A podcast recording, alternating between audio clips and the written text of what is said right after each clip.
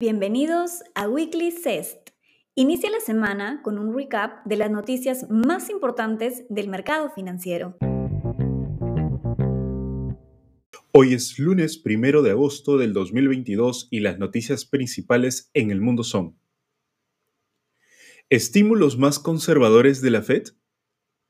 La Reserva Federal de Estados Unidos subió su tasa de interés en el rango de 2.25 a 2.50% en un esfuerzo de frenar el aumento de los precios. Lo más probable es que la inflación se mantenga o se desacelere ligeramente en los próximos meses. Por tanto, el ritmo de la Fed debería ser más lento con la política monetaria. Hasta el momento, con estos resultados creemos que este proceso otorgue un crecimiento económico por debajo de lo esperado.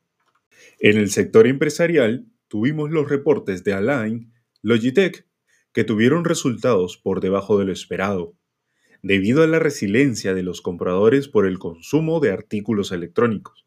Sin embargo, a pesar del golpe inflacionista, el endurecimiento monetario en todo el mundo y de las incursiones de los mercados bursátiles en territorio bajista, la temporada de balances ha demostrado que gran parte de las empresas está resistiendo mejor de lo esperado tanto en Estados Unidos como en Europa. Europa sin salida. El índice de confianza del consumidor en la eurozona cada vez es más bajo y las perspectivas económicas caen día a día, mientras la inflación aumenta el costo de vida en los hogares. En el Reino Unido es probable que la recesión ya los haya alcanzado, obligando al Banco Central de Inglaterra abstenerse de mover las tasas de interés.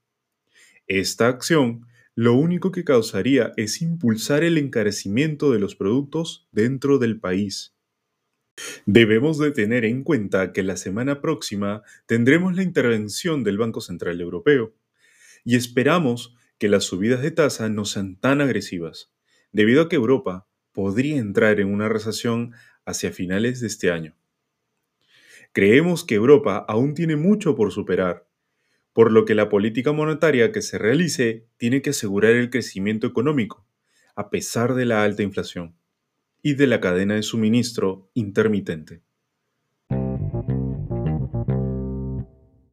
China, presionada por la inflación y el COVID. La política de COVID-0 y las perspectivas económicas a nivel global han recortado el crecimiento económico sin embargo, no hubo pronunciamiento por parte de los dirigentes del país sobre nuevas políticas monetarias que estimulen la economía. Por otro lado, sigue creciendo la incertidumbre por el sector inmobiliario, llegando a tener paralizaciones en las edificaciones por impagos en las hipotecas y bancos demandando a las constructoras por incumplir los pagos pactados. Creemos que las circunstancias económicas de China no son tan graves, a comparación de sus homólogos. Sin embargo, se debería controlar el COVID de una manera más efectiva sin restringir el comercio internacional, ya que dependen mucho de la cadena de suministro. Por último, estimado inversionista, los mercados han procesado múltiples altos y bajos, gracias a indicadores económicos, política monetaria, COVID y diversos aspectos económicos. ¿Cree que entramos en una etapa de mínimos? Lo que sí es cierto es que existen estructuras con valores cuota bastante atractivos para invertir. Es momento de conversar con tu asesor de inversiones. Nos vemos nuevamente el próximo lunes en Weekly Cest